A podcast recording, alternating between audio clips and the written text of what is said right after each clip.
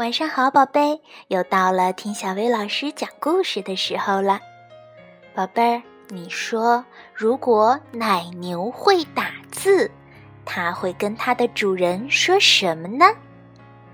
农场主不乐翁就遇到了这样一件怪事儿，让我们一起来听一听故事。咔哒，咔哒，哞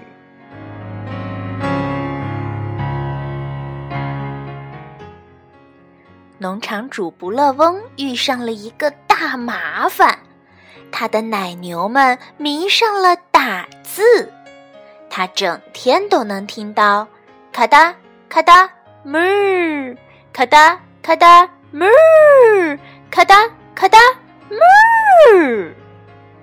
一开始他还觉得是自己的耳朵出了毛病，奶牛在打字，荒唐透顶。咔哒咔哒，哞儿。可接着他又觉得是自己的眼睛出了毛病，在谷仓外贴了一张字条，上面写着：“亲爱的农场主，谷仓一到晚上就像冰窟窿，给我们送几条电热毯来吧。治理您的奶牛。”这些奶牛，他们在谷仓里翻出来一个旧打字机还不够，居然得寸进尺的想要电热毯。没门儿！不乐翁嚷嚷着：“我的谷仓不提供电热毯。”于是奶牛们集体大罢工，他们在谷仓门口留了个字条：“抱歉，今日停奶，没奶喝了。”不乐翁惊叫。与此同时，他又听到后院传来了奶牛们打字的声音：咔哒咔哒哞儿，咔哒咔哒哞儿。第二天，他又接到了一张字条：“亲爱的农场主，谷仓的母鸡也很冷，它们也想要电热毯，治理您的奶牛。”奶牛们等啊等，终于对农场主失去了耐心。他们在谷仓门口留下一张新字条：“全面停业，停奶，停蛋，没蛋吃了。”不乐翁惊叫。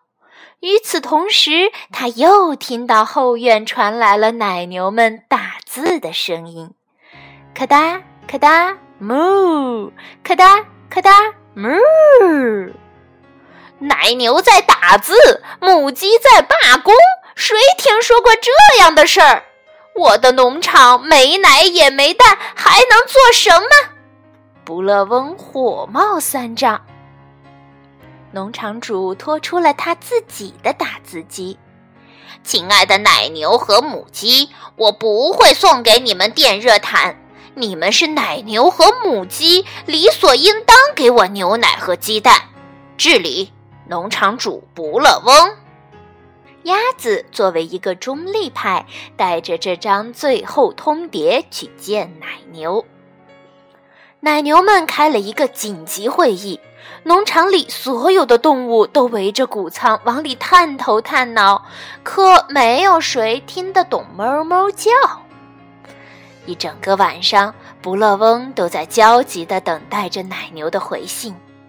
第二天一大早，鸭子敲响了农场主的家门，他递给不乐翁一张字条：“亲爱的农场主，我们可以用旧打字机来交换电热毯，请把电热毯放在谷仓门外，我们会让鸭子带走打字机，治理您的奶牛。”不勒翁觉得这倒是个不错的法子，至少以后不用再听到奶牛们打字的声音。他立刻在谷仓门外留下了电热毯，然后就等着鸭子带回那台打字机。第二天早上，他接到了一张字条：“亲爱的农场主。”住在池塘里面可真无聊请送给我们一块跳水板吧治理您的鸭子。咔哒咔哒嘎。